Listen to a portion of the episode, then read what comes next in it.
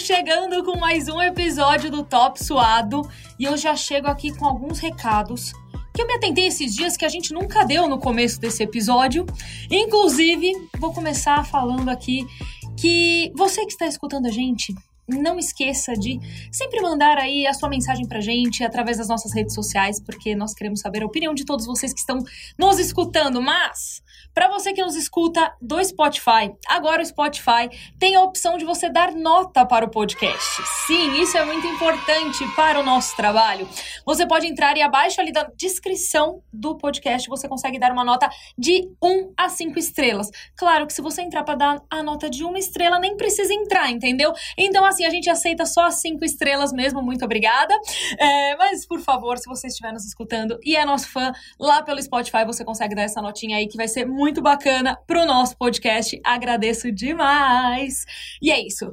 Mariana Spinelli, você está por aí? E já deu a nota pro nosso podcast, inclusive?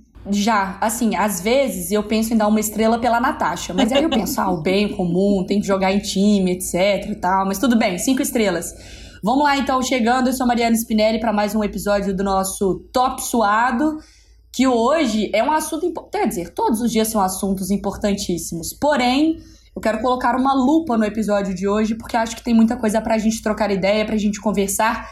Giovana Del Carlo. Presente. Tudo seu. Olá, meninas. Olá, ouvinte, né? Estamos aqui em mais um episódio do Top Suado. Como a Mari falou, hoje é um tema muito especial que eu particularmente adoro falar sobre isso. A gente tem uma convidada que eu sou fã, admiro muito o trabalho dela.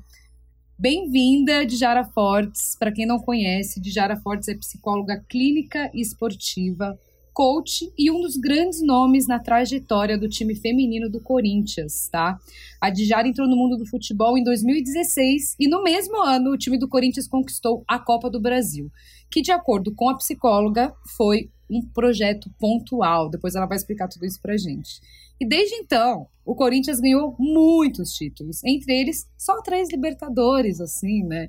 E a Supercopa do Brasil, agora em 2022. Olá, Djara, obrigada por ter aceitado o nosso convite. Seja bem-vinda a essa loucura que é o Top Suado.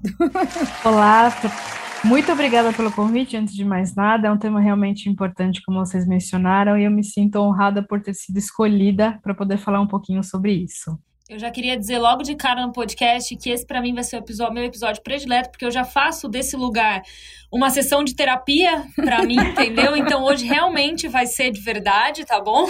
Não, eu tô, tô brincando. Mas prazer ter você. Aproveita. Prazer ter você aqui com a gente no, no Top Suado, Diara. E eu já queria fazer uma pergunta logo de cara, que, que é a seguinte: como que é trabalhar com essa parte, essa parte psicológica, psicológica clínica, é com o atleta, porque eu fico pensando assim, se nós, seres humanos um pouquinho normais, já temos diversos problemas, muitos, inclusive, eu sou uma que tem muitos problemas, é, eu fico imaginando para você trabalhar com atletas que estão ali desempenhando uma performance gigantesca, né? São atletas de alto rendimento. Então, é, eu tô, não tô nem falando num trabalho em grupo, mas assim, como trabalhar individualmente com atletas de alta performance? Como que é isso? É um desafio, é um processo que é muito importante a gente frisar, que é um processo. A gente não tem uma varinha mágica que eu chego lá, alguém fala, olha, essa pessoa está com isso, aí eu vou lá e tu faço alguma coisa. As pessoas às vezes não conseguem perceber, porque até no momento que a gente está de vida, onde tudo é muito rápido, tudo é muito veloz, né? Se a gente pensar na ansiedade no Brasil, a gente está no top 1 lá, né, do, do, país com mais nível de pessoas com ansiedade. Então, as pessoas esperam que as coisas aconteçam rápido. Então, o trabalho psicológico ele não pode ser um, um trabalho rápido, ele tem que ser um trabalho a longo prazo, um processo.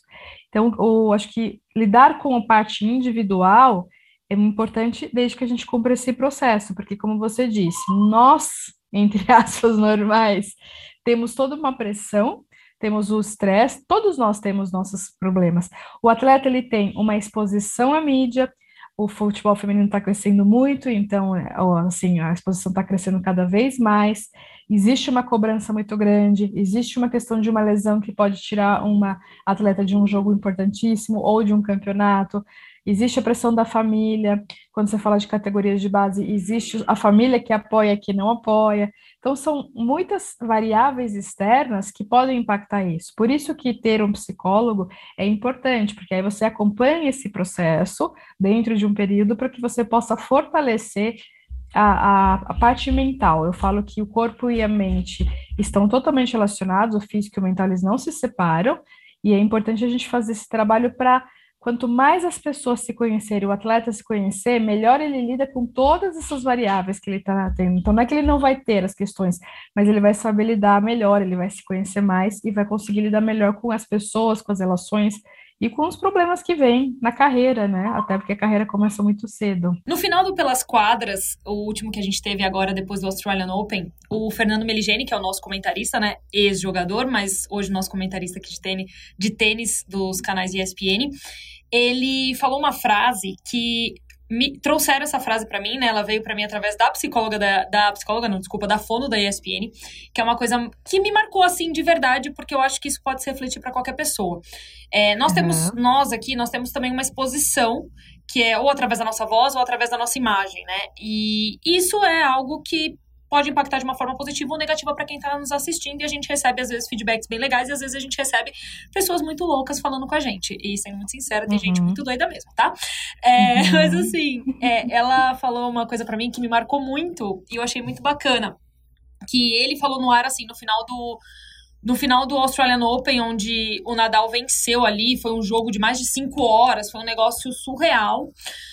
E aí ela fala assim que o, ele falou assim, né, que o atleta, ele constantemente precisa se perdoar. Todos os dias ele precisa se perdoar. Todos os dias ele precisa acordar e se perdoar, se perdoar de erros pequenos até de erros grandes para seguir em frente, porque senão ele fica parado e fica remoendo aquilo que foi um erro ou foi talvez um ali entre aspas um fracasso ali na carreira dele, né? E eu achei uhum. isso muito bacana, é muito simples, né? Do tipo, ah, todos os dias você precisa se perdoar. Parece muito fácil, mas na prática uhum. nem sempre é, não é mesmo? Na prática é bem difícil, eu diria, porque a gente se cobra muito. E a gente está num momento competitivo, e falando de atleta, a competição tem que estar tá na veia. Né? Então, e o que acontece é que às vezes um, um, determinado erro pode causar, quando você fala, por exemplo, do futebol, aquilo faz você perder um título, né? Faz você perder um campeonato. Então, às vezes, é, é difícil entender isso. Por isso que a sua mente tem que estar fortalecida para que você saiba lidar melhor com essas diferentes situações. Mas essa questão de perdoar ela é importante, né? E é difícil, é muito difícil. A gente tem uma, a gente se cobra e aí a gente essa questão do ambiente externo que eu mencionei é muito forte. A cobrança é muito forte. Ainda que no futebol feminino a gente tem um pouquinho de diferença com o masculino, por exemplo, que os técnicos têm um tempo curto, não não trouxe resultado, ele já sai. O Arthur está aí no, no Corinthians há muitos anos e é difícil você ver essa rotatividade, por exemplo, no futebol feminino, né, do, do, dos técnicos e tal. Mas por quê? Porque a gente precisa fazer um trabalho solidificado, a gente precisa acertar. Existe um tempo para o técnico se entender e conhecer os seus atletas, para começar a trabalhar, para as coisas começarem a dar resultado. Então, é, é um mundo, assim, é um desafio grande para quem está nesse mundo de atletas. Dijara, eu queria pegar um pouco esse gancho aí que vocês falaram, que, que você falou, né, que é tudo a longo prazo. É, e eu tenho uma dúvida pessoal, assim, que é a minha mãe ela é psicóloga também, ela é psicóloga Legal. do esporte, uhum. só que ela é do atletismo, né? Então ela trabalha com atletas individuais. Eu queria que você contasse pra gente os desafios que eu imagino de fora, que é trabalhar uma equipe, um, o coletivo da saúde mental, porque eu faço terapia, a Nath faz também, a gente sabe que todos os processos são a longo prazo. Uhum. É, e assim, falando do individual, né? Sim. E aí eu vejo minha mãe também nos atendimentos dela, que é muito a longo prazo, tem essa pressão externa, essa pressão interna dos atletas. Como que é a rotina e como que é lidar com o coletivo? E falando de mulheres, né? Uhum, uhum. Que tem, além de tudo, ali a instabilidade hormonal, que é diferente do masculino. Queria que você contasse um pouco pra gente dessa rotina. Sim. Eu tenho, eu falo para todo mundo que eu tenho, eu sou privilegiada porque eu trabalho numa comissão que é muito aberta ao meu trabalho. Né? O Arthur Elias, eu não falo isso para todos os canais que eu já falei alguma coisa, eu falo, eu sou fã dele como profissional e como pessoa, porque ele realmente é uma pessoa preocupada com o bem-estar da pessoa para aí ser um grande atleta. Então, isso é um ponto que para mim faz muita diferença. Eu tenho espaço para trabalhar. E o que, que a gente tenta fazer? Eu no começo das temporadas, fazer algumas ações para solidificar essa questão da coletividade, e ao longo da temporada, porque aí ao longo da temporada tem um monte de, de jogos, às vezes dois campeonatos simultaneamente, no, no quarto, no, no, meio da semana, no final de semana, aí a gente vai trabalhando questões coletivas de forma mais pontual, de acordo com o adversário, de acordo com o clima, de acordo com o momento, até porque é uma coisa muito dinâmica. Né? De repente o time começou de um jeito e ao longo do campeonato as coisas vão se modificando seja porque atleta se lesiona, seja porque alguém entra no meio de um campeonato, ou porque alguém pode sair, seja o próprio cansaço físico, o próprio esgotamento mental. Então, a partir daí, por isso que eu tenho os dias que eu vou para o Corinthians, tenho dias específicos que eu vou para o Corinthians, e estou presente em todos os jogos, todos. E nas viagens, sobretudo as longas viagens, como Libertadores, eu estou presente, porque eu só consigo entender o que está acontecendo nesse mundo coletivo se eu estiver presente. Eu estou sempre nos treinos, assistindo os treinos, porque aí eu consigo entender a dinâmica, consigo entender como que como está funcionando, como está funcionando esse coletivo, para daí pensar em intervenções que eu possa vir a fazer, ou eles mesmos falam, Diara, percebemos isso, aquilo, né? Às vezes eu posso atuar de, individualmente que vai, vai ajudar no coletivo e às vezes eu preciso fazer uma ação coletiva. Então, vai sendo muito dessa percepção ao longo do, da, da caminhada, vamos dizer assim.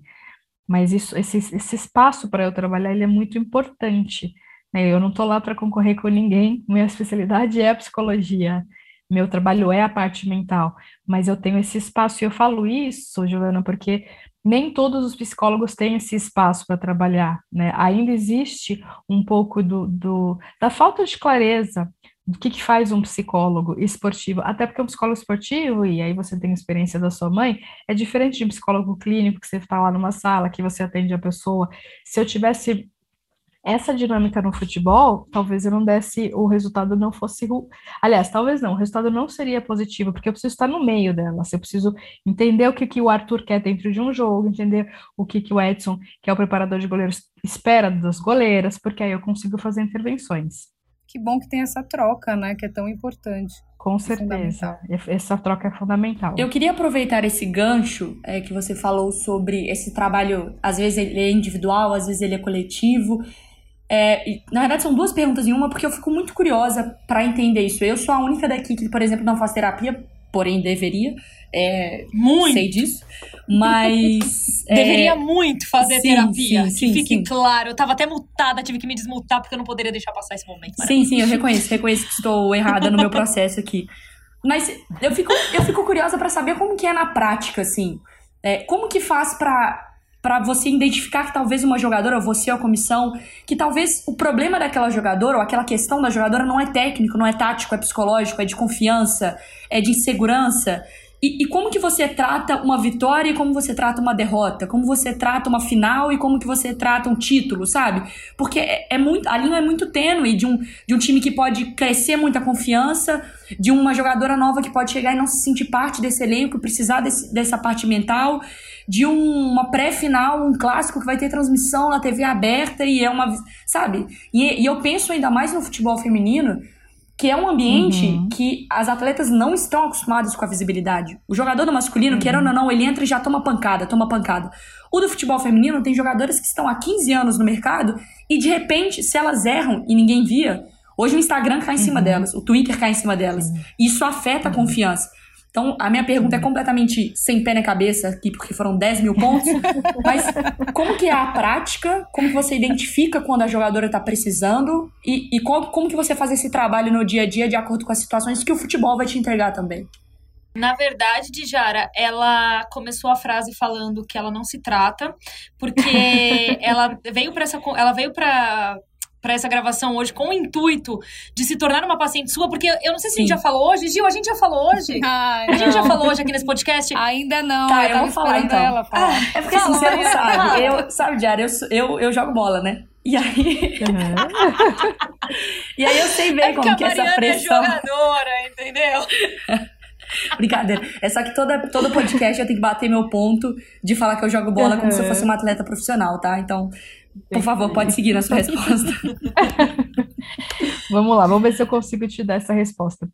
Mariana, é, vai muito de jogo a jogo, de, e aí, é por isso que a minha presença é tão importante a maior parte do tempo. Se eu estiver longe delas, se eu ficar só no que as pessoas me trazem, eu não consigo perceber nada. Então, eu posso, a, o papel do psicólogo esportivo, que é diferente do clínico, então vamos pensar num clínico, que é um, uma pessoa que fica numa sala, tem uma cadeira, você vai lá, sempre vocês conversam. O, o esportivo não é nada disso. O esportivo, ele está lá no campo, ele fica com, eu fico muito perto da comissão técnica para entender as demandas deles, eu tento entender o que, que eles vão aplicar na naquele dia, por que, que eles vão aplicar, por que, que isso é importante. E a partir daí eu assisto o aquecimento, eu assisto, às vezes eu fico com elas na academia, só observando, às vezes eu fico com elas no campo, todo o treino que eu tô lá, eu tô com elas. Os jogos, eu não, normalmente eu não faço intervenções no dia do jogo, porque acho que é um momento muito mais, assim, esse momento você já tem que estar tá mais pronta, vamos dizer. Até a véspera do jogo é uma situação, no dia do jogo eu não faço, a menos que surge uma demanda específica que eu perceba, ou que a atleta me solicite, ou que o próprio Arthur me solicite para eu fazer alguma coisa muito pontual. Né? E se eu sentir que eu posso falar alguma coisa que vai agregar, eu também tenho essa liberdade para falar com o Arthur que eu quero colocar alguma coisa, mas via de regra as minhas intervenções são até a véspera do jogo. E aí é sentir isso. E aí eu talvez não, consigo, não sei se eu consigo te responder claramente, mas é um pouco do feeling de como você sente o clima, você conseguir uhum. perceber, porque esse lado psicológico ele tem essa subjetividade, né? Então, como fazer isso? Mas o fato de eu trabalhar muito tempo com elas, fazer exercícios, fazer dinâmicas, vai fazendo com que eu conheça elas um pouco mais. Por isso que eu não deixo para fazer tudo num único momento. Na temporada eu tento fazer alguns levantamentos que me ajudam a conhecer um pouquinho a, as atletas, aquelas que entraram, eu tento conversar com elas para explicar como é o meu trabalho e também ouvir delas um pouquinho se elas já tiveram acompanhamento, se elas nunca tiveram, como que era o time que, onde elas estavam, e aí eu ir me aproximando delas para começar a entender. E aí elas também vão ganhando a confiança de sentir que, de repente, Diara, o treino tá bom, mas eu não estou me sentindo confiante. Ou eu percebo que no treino ela tá assim, ela é muito boa, mas no treino ela não tá demonstrando tudo aquilo. E aí eu posso chegar e falar, olha, percebi isso, percebi aquilo. E a partir disso eu vou fazendo as atuações.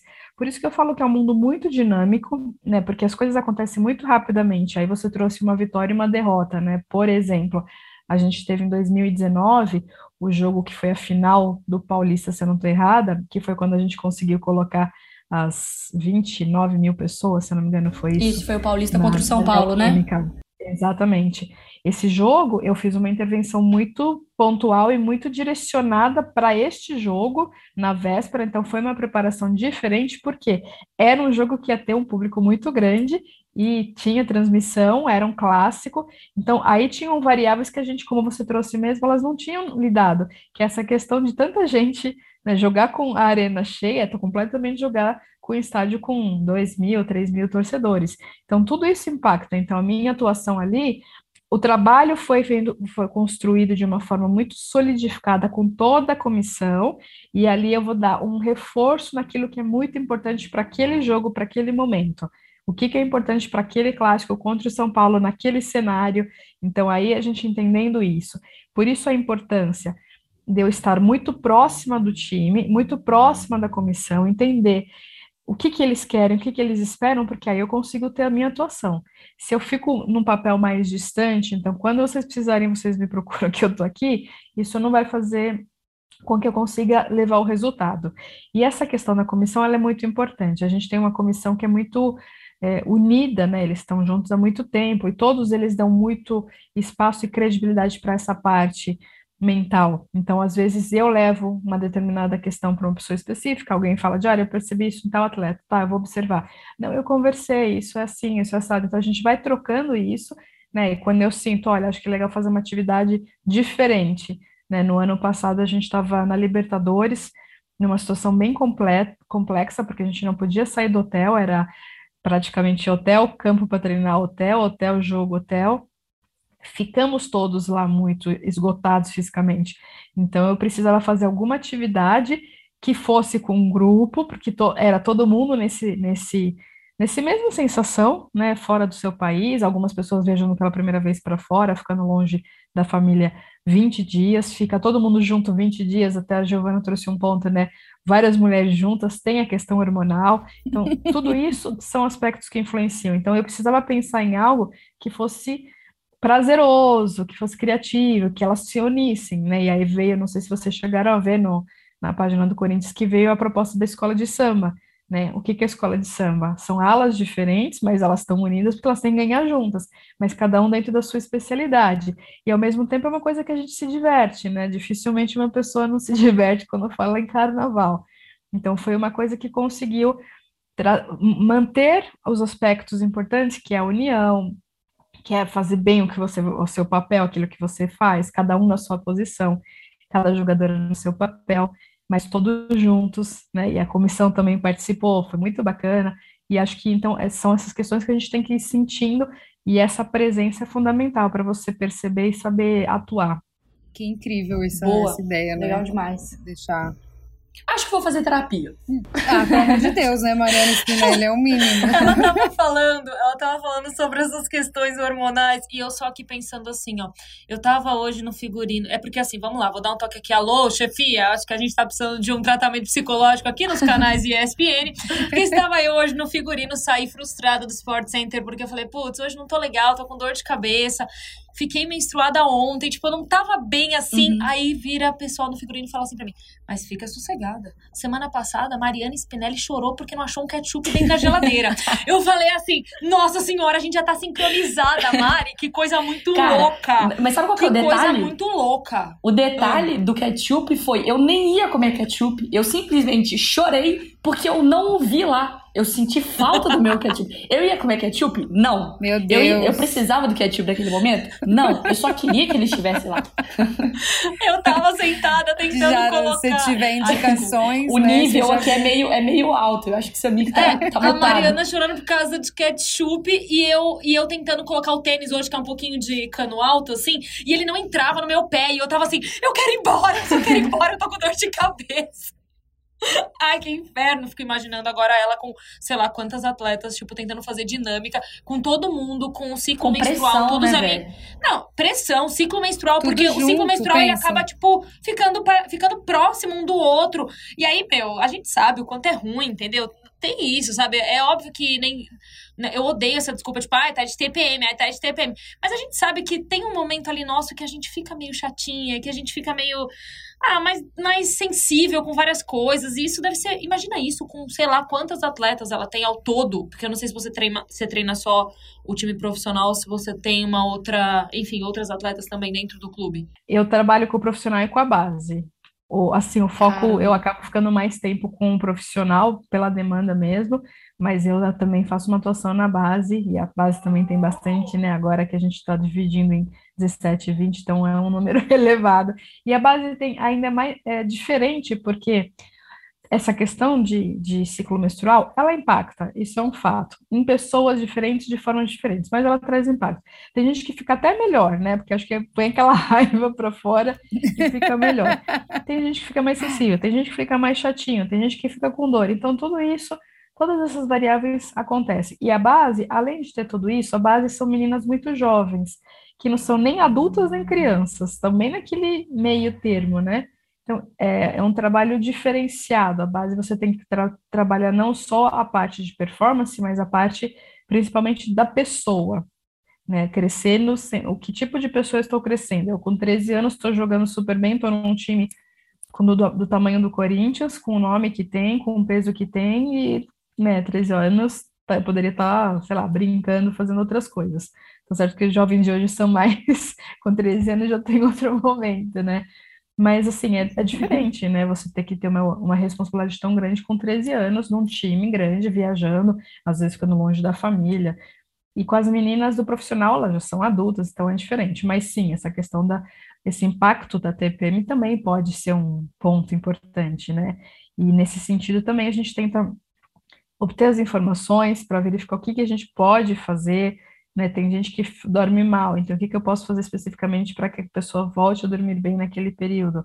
Então a gente tenta mapear um pouco isso para tentar de todas as formas e abraçando o atleta nas diferentes áreas, né? Preparação física, fisiologista, nutrição, médico, própria comissão técnica, o trabalho psicológico, a gente tenta ir dando esse suporte de todas as áreas. A Diara, ela cuida de 40 mulheres e aí eu fico pensando, quem cuida dela? Esta mulher precisa de socorro. Ela precisa de um abraço. Mas eu penso isso para todas as terapeutas. Eu falo, gente, imagina a minha terapeuta, me aguenta, não sei como ela Deixa aguenta. Deixa eu te perguntar um negócio. Terapeuta, cara, eu... terapeuta da Gil falando pra terapeuta dela assim, nossa, eu tenho uma paciente, cara, não tá dando não. Não, eu, não, eu, não, negócio tá difícil demais. Jamais ia conseguir ser psicóloga, sabe por quê? Já era porque eu sou fofoqueira. Então, se a pessoa fosse me contar um caso, eu ia falar, mostra a foto. Deixa eu ver, abre o Instagram. Eu não ia conseguir ficar no lúdico. Eu ia falar, como que é a cara dessa pessoa eu quero pra criar imagens, aqui a imagem? Eu gosto de imagens. Olha, Mariana, tem uma coisa que é muito importante. Eu me lembro que, na verdade, a minha, a minha veia sempre foi de psicóloga, mas eu tenho uma formação em economia. A minha primeira faculdade foi economia. Caramba! E eu fiz a faculdade de psicologia bem depois, mas eu fiz formação em economia, aí fiz vários cursos na área de gestão de pessoas, desenvolvimento de pessoas, programação neurolinguística. Fui me apaixonando muito por essa área e fui fazer terapia porque eu sempre achei interessante fazer terapia. Quando eu achei, a, a, fiz uma primeira, não gostei muito, acho que um pouco da questão da própria empatia em si. Quando eu fiz com a segunda, eu gostei muito. Depois de um tempo de terapia, ela falou: Ó, oh, você tá de alta. Eu falei: Não, como assim eu tô de alta? Eu não quero parar. Ela falou: Por quê? Eu Eu acho muito Você bacana. tá terminando comigo? Faz isso. E ela, porque eu acho muito interessante entender por que, que a gente tem certos comportamentos, por que, que a gente faz certas coisas de certa forma. Então, quando ia me explicando, aquilo ia me encantando. E eu era do mundo, até quando a Giovana me apresentou, falou, né, como que foi a minha trajetória, eu era do mundo organizacional. Só que eu trabalhei muito com pessoas, tanto no contexto individual quanto no contexto grupo, e pessoas são pessoas em quase qualquer ambiente, salvo as suas as suas, é, seus, seus ambientes externos que influenciam, mas todo mundo tem raiva, todo mundo tem inveja, todo mundo se sente triste, tem um monte de questões que impactam. Então, é, quando eu fui para o futebol, era um mundo muito novo para mim, mas o lado humano já estava, vamos dizer, inserido. E quando eu fiz a faculdade de psicologia, muitos alunos falavam: nunca fiz terapia. E eu falava, gente, isso é importante, porque para a gente tratar de outras pessoas, a gente precisa cuidar da gente. Até porque senão a gente se identifica com aquela pessoa e de repente a gente faz um processo uhum. de contra-transferência, né? Eu pego o que é meu e passo para o outro que é o meu paciente. E tem as, as, as supervisões, né? Que é importante quando a gente começa a atender, a gente faz um trabalho de supervisão para que alguém possa nos orientar, porque não é fácil você simplesmente ouvir e aquela pessoa, ela vai levar aquilo que você fala assim de uma como uma verdade absoluta. Então a gente tem que ter muito cuidado com o que a gente ouve, com as palavras que são ditas, com a forma que a gente coloca as palavras. Então, para o psicólogo é importantíssimo ter um terapeuta. Eu fiz por muito tempo, parei muito mais por outras questões, não porque eu não quis. Aí voltei agora com psicanálise e faço assim feliz. Eu realmente gosto, né? E eu, eu falo que eu sou psicóloga com orgulho, porque eu realmente gosto do trabalho que eu faço. Mas, sem dúvida, os psicólogos precisam ter alguém para ter o seu canal de, de também tirar os seus, as suas questões, né? senão fica difícil. Já eu costumo falar para minha mãe, para as minhas amigas psicólogas, que psicologia para mim ela é uma arte, porque que nem você falou, né? Tudo muito subjetivo, é tudo muito a longo prazo. O ser humano ele é muito complexo. E aí eu fico, eu tenho muitas amigas psicólogas, a gente fica entrando nessa, nessa nesses uhum. momentos assim, né? Eu amo fazer terapia. Eu fiz um ano de psicologia. Eu amo, amo, amo, amo. E eu não consigo entender, por exemplo, o preconceito e as barreiras que as pessoas, no geral, não só no coletivo, tipo, a própria Mari falando, né? Ah, eu sei que eu precisava fazer. Todo mundo fala, eu preciso, eu sei que todo mundo precisa. E eu queria trazer essa pergunta uhum. para o esporte, né? Por exemplo, falando de Série A masculina, tipo, são menos de 10 clubes que têm é, psicólogos na sua equipe técnica. Por que você acha, da onde vem esse, esse, preconceito, sei lá, essa. Não sei se é preconceito, mas resistência, essa resistência né? quando a gente fala. É, quando a gente fala de ter um psicólogo ali, de tratar a saúde mental, que nem você falou, é corpo e mente, tá ligado, uhum. gente, não tem como. Por que você acha que ainda é assim? Eu acho que vem de muito, muito de lá de trás, essa questão psicológica psiquiátrica, vamos colocar assim, como você tem um problema mental, logo você está louco, né? Então fica essa, essa resistência com isso. A, a, a, o foco é mental, assim, então a gente vai para esse outro mundo. Uh, e as pessoas também, elas têm muita dificuldade de dizer o quanto elas precisam de ajuda. A gente foi criado um pouco no sentido assim, você tem que ser forte, você não, principalmente os homens, né? Você não pode chorar, você tem que ser forte, você tem que isso. Então, tudo isso, tudo isso influencia. Né? Eu, tenho, eu sigo uma, uma psicóloga que lida com crianças que eu acho muito bacana, porque a sua construção da personalidade está muito relacionada à sua infância, e ela fala que dizer para uma criança não chore é uma coisa que você não deve fazer, porque a criança ela não sabe expressar o que ela sente. O choro é a forma dela expressar. E a gente, quando é, quando falam para a gente não chore quando você é criança, você vira um adulto que não chora. Só que isso vai te sufocando. E não necessariamente você precisa chorar, mas você precisa colocar os seus sentimentos para fora. Nós adultos temos essa dificuldade, que dirá as crianças. Então, eu acho que tem muito a ver com todo, toda essa questão da criação, com a questão, do, da, no caso do, dos homens serem fortes e não poderem chorar, não poderem demonstrar fraqueza, e o fato de eu ter um problema pedir ajuda não significa que, eu que seja uma fraqueza, é outra questão que as pessoas colocam, né? E essa questão, como eu disse, da, do lado mental relacionado com ser louco. É, eu sempre falo que se você tem um problema de estômago, você vai num especialista de estômago, que é o gastro.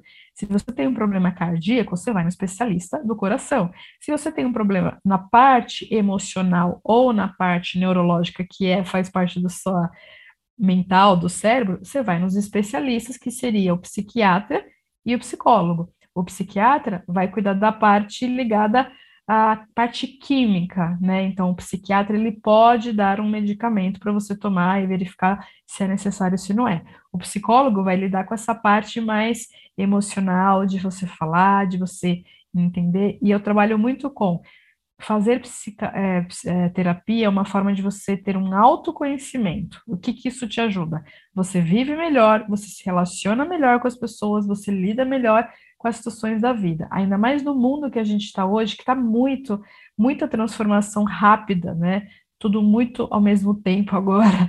A gente fala da própria internet, como a internet evolui. Vocês citaram no começo do, de um erro, uma pessoa falha, em dois minutos já está no Instagram, em cinco minutos todo mundo já está comentando. Se você errou aquele lance, todo mundo já está te detonando em dez minutos, que eu estou chutando alto, né? Porque até menos. Então, tudo isso vai mexer com a gente. Então, eu preciso, se eu preciso cuidar da minha saúde, se eu preciso fazer atividade física, que todos nós sabemos, por que não fazer aquilo que te faz bem? E se eu, se eu tenho uma questão emocional, por que não tratá-la de alguma forma para que aquilo não vire uma doença também? Né? Às vezes o que a gente não fala se transforma em doença. Então, acho que tem uma série de questões. Acredito que com a pandemia, muitas pessoas ficaram doentes por conta de ter que se isolar ou ter que ficar mais tempo em casa com a família, vivendo aquele mundo real que às vezes a gente conseguia sair, porque eu ia para o trabalho cedo, voltava tarde e não tinha que lidar com as minhas questões em casa. E a busca pelo profissional, tanto psicólogo quanto psiquiatra, cresceu muito, né? As crises de ansiedade cresceram, depressão. Então, acho que cresceu bastante. Mas ainda assim, existem muitas pessoas, muitas pessoas que dizem: não, eu não preciso de terapia, eu não tô louco, eu não preciso disso, disso, é coisa para louco. Eu ainda escuto isso bastante. Nossa, eu também. Quando eu falo que eu faço terapia, todo mundo fala, nossa, Por quê? Pra quê? Qual é o seu problema? e eu amo, eu amo, Diário, se soubesse, é, eu, eu amo real. E quando eu falo que eu faço terapia já faz mais de 15 anos, gente. E sou assim, desse jeito, veja bem. Diara, eu não sei se você pode falar, mas eu queria saber é, qual foi o seu trabalho assim mais difícil que você. É, qual foi o trabalho mais difícil que você, que você teve que desenvolver, assim? Tipo, antes de uma final de Libertadores, você pode contar alguma dinâmica, algum tipo de, de trabalho que você teve que fazer, assim, para a gente ter uma noção? Olha, é, embora eu já tenha citado, eu diria que esse, essa atividade da, do, do carnaval foi uma dinâmica. Não foi que a dinâmica foi difícil, mas é que foi um, um clima muito tenso. A gente tem um número limitado de jogos, é tudo ou nada, ou você ganha e vai para frente ou você perde, está fora. a gente está fora de casa, num país né, com outra língua, para muitas atletas isso é novidade. Você tem alimentação diferente, você fica no mesmo hotel todos os dias, o tempo todo, porque a gente viajou no, em 2019 para o Equador, mas não aconteceu isso. Apesar de que no Equador aconteceu outro fato que também foi difícil, estava tendo aquela guerra política, e, e um dos hotéis até que a gente estava, ou que Ficaram um tempão no, no, trancados um no hotel, não foi? Fomos mais, é, fomos mais cedo para poder acostumar com o clima e tudo mais, só que a gente teve que ficar trancada no começo. Inclusive, o hotel que eu estava, algumas pessoas da delegação ficaram, eles chegaram a quebrar o, o vidro da porta e a gente teve que sair de lá. Então, foi assim: a gente estava tomando café aqui com a janela aqui e a, a guerra acontecendo aqui na frente. Então, eu diria que essas duas situações foram bastante difíceis, porque a gente está lá num foco querendo ou não, essas questões interferiram muito. E no caso de, de, do Equador, às vezes as notícias saíam no jornal e as mães dos atletas mandavam mensagem preocupada: o que está acontecendo aí? No caso do Paraguai, a gente não podia sair. Então, foram dois momentos muito difíceis, porém muito diferentes. Eu acho que eu diria que os dois foram momentos que que eu colocaria, né, que foram desafiantes para mim, porque você tem que trabalhar com um número aí de pelo menos 25 pessoas da delegação, né, para pensando em todo mundo, ou às vezes uma pessoa ou outra que também pode se, se deixar levar por esse sentimento, né, mas principalmente as atletas, e tentar fazer algo que seja bom naquele momento que atenda aquele clima que está acontecendo. Então, por exemplo, do Paraguai era isso, né? Acorda, vai para o jogo, volta, fica no hotel o dia inteiro. A gente não tinha nada volta, assim, nem para dar uma volta no shopping, sabe? Ver pessoas. A gente, o local que a gente ficou era Nossa, bem é, é, longe, né, do, do centro. E a gente ia para o campo para treinar e para o estádio para jogar, basicamente isso. Então, seguir essa rotina por 20, 25 dias num outro país, num outro contexto, quarto para o ônibus, ônibus para o campo, só isso é muito difícil. E o do Equador também foi difícil por conta disso. A gente teve que ficar num começo, sem saber se a gente ia jogar ou não, porque estava naquela questão de vai cancelar, não vai cancelar. Eu lembro que do masculino, se não me engano, foi cancelado, então ficou nesse vai, não vai. Então você tem que ficar naquela chavinha: vou jogar, não vou jogar. Vai ter campeonato, não vai ter campeonato. Né? Até o momento que bateu o martelo Nossa. que sim, então vão agora tudo virar chave para a gente focar no, campeonato e correr com isso. Então foram dois momentos que eu diria que foram desafiantes, bastante desafiantes.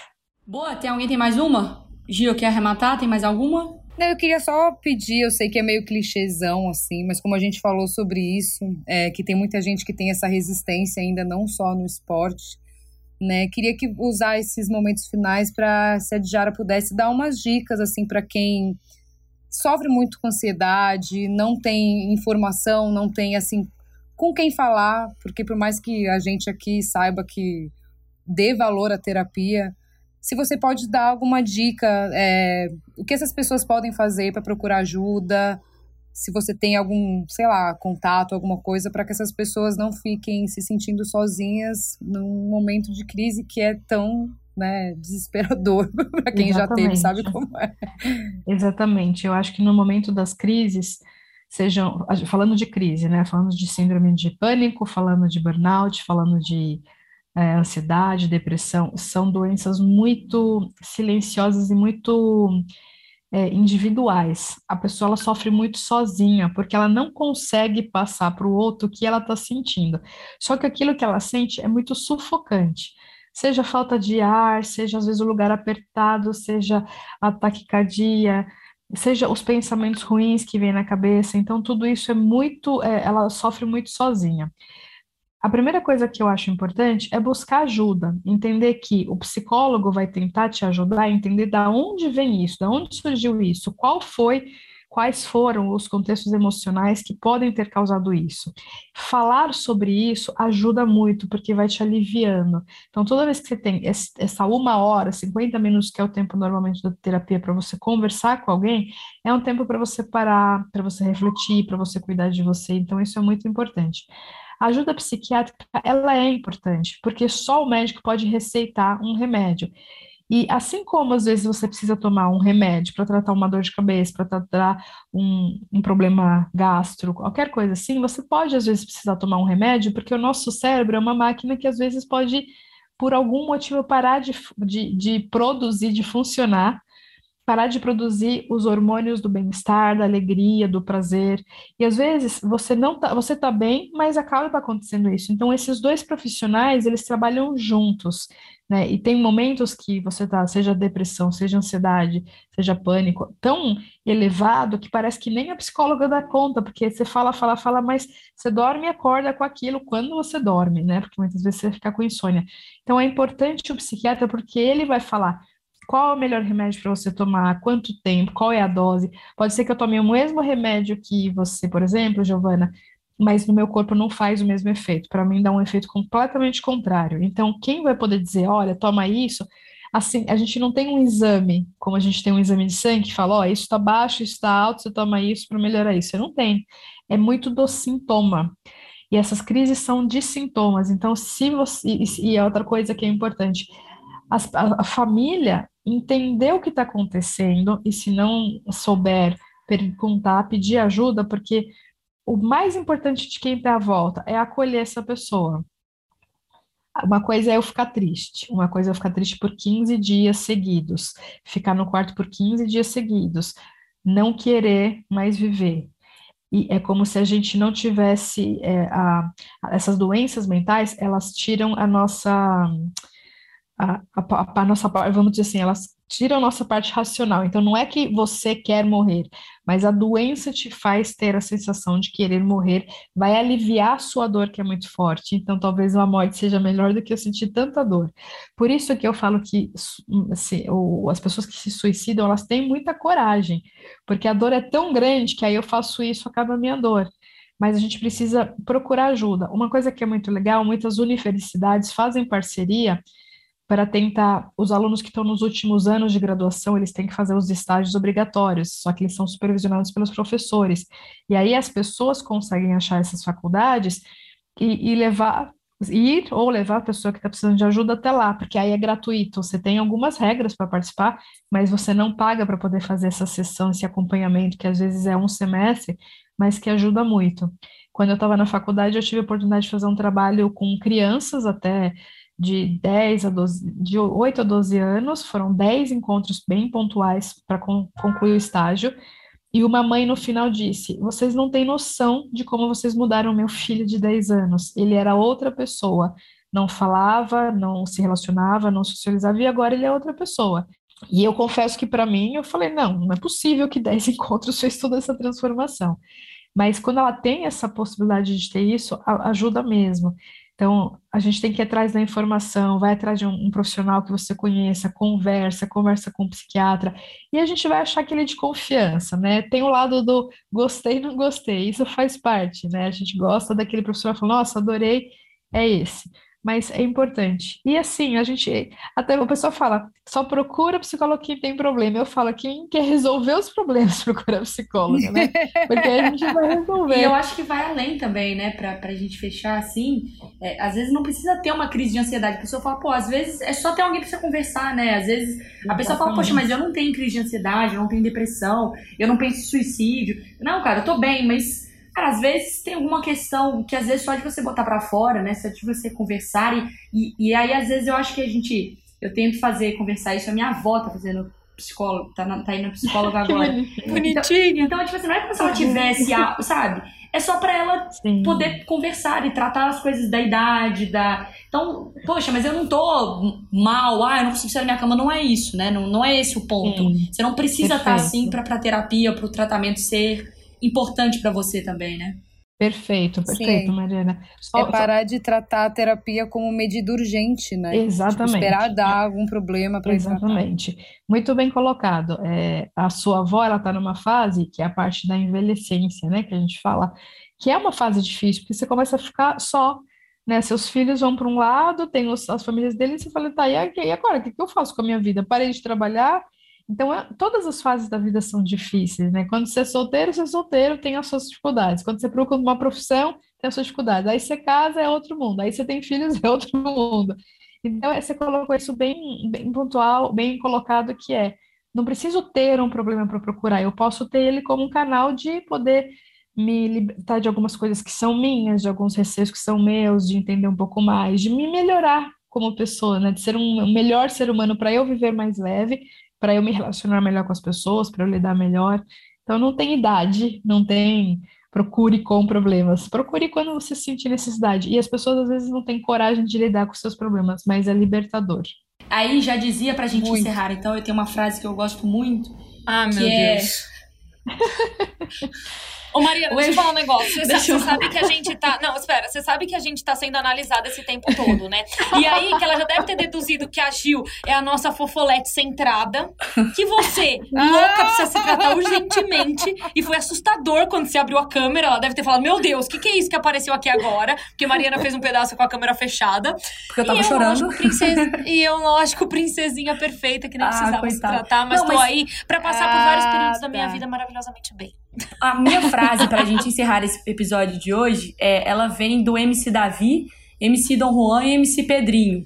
É, vai se tratar garota. Ai, meu Deus! Maravilhoso! Vambora, gente! Bom, chega. Diara, muito obrigada, Gil. Muito obrigada. Agradeço aí também. Eu que agradeço. Diara, muito obrigada. Foi incrível ter você com a gente nesse projeto. Muito obrigada mesmo. Obrigada, meninas. E ó, esse podcast é seu também, quiser voltar, dar aquele salve pra gente. E eu queria encerrar com outra frase também que não é do Dom Juan, mas é do Caetano, que de perto ninguém é normal. Exatamente. com certeza, com certeza. E a gente aqui nem de longe é normal, vambora. É, de perto parece estar tá de longe, ainda. de longe parece estar tá mais, mais longe. Boa, gente. Beijo, até o próximo. Obrigada Tchau. pelo convite, meninas. Vai se tratar, garoto.